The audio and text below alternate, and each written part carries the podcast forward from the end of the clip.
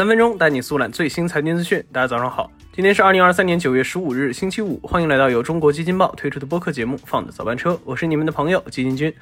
首先，我们先来听几条快讯。九月十四日，华为终端官方微博称，华为将于九月二十五日举办秋季全场景新品发布会。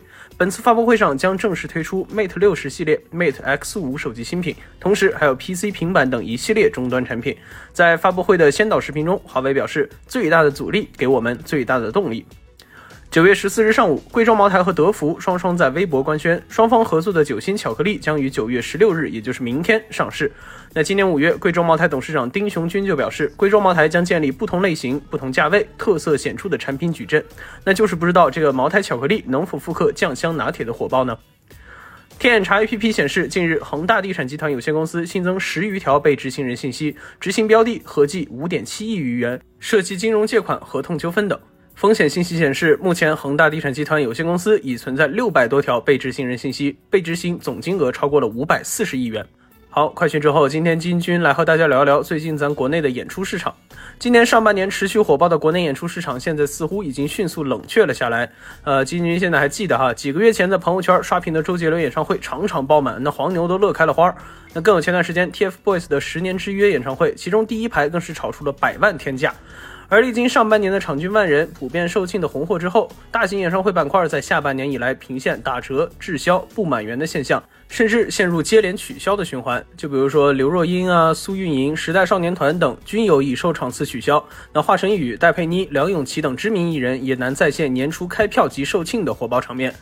那与此同时，音乐节市场也不容乐观。在历经月均数十场的井喷期后，当下大多音乐节出现了临时取消或延期。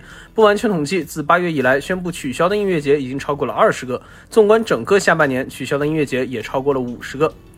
那不可否认的，在所有的这些取消或者延期的演出中，不少是因为天气等不可抗力导致的，但更多的其实还是因为实际售卖的票房不及预期，演出越办越亏。在年初演出井喷之时，随便一场演出，只要嘉宾量级说得过去，都能分分钟售罄。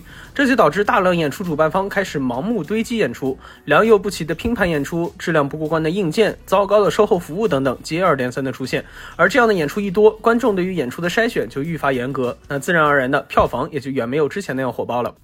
除此之外，前半年大量的演出也让很多观众产生了审美疲劳。头部艺人、情怀艺人的批量抢先开唱，也虹吸了绝大多数市场的复苏红利。就比如说周杰伦和 TFBOYS。那随着时间的流逝，艺人们的吸引力自然也没有之前市场刚刚复苏时那样高了。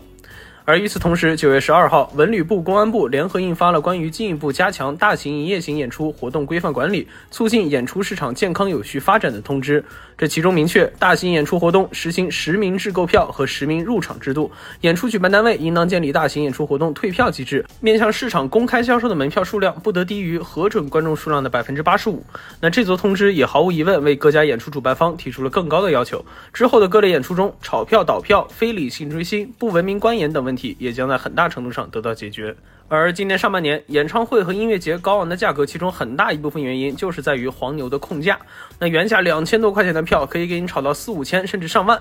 而这样一波加强实名制监管的通知，可以在最大程度上维护票价的合理与稳定。长远来看，一定是百利无一害的。那总而言之，进入下半年，演出市场的红利期也逐渐褪去，之后国内演出市场还是会回归内容为王的本质。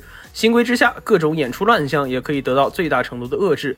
那当消费者不好糊弄之后，井喷只能是暂时的，降温才是必然。好，以上就是我们今天放的早班车的全部内容，感谢您的收听，祝您周末愉快，我们下周一同一时间不见不散。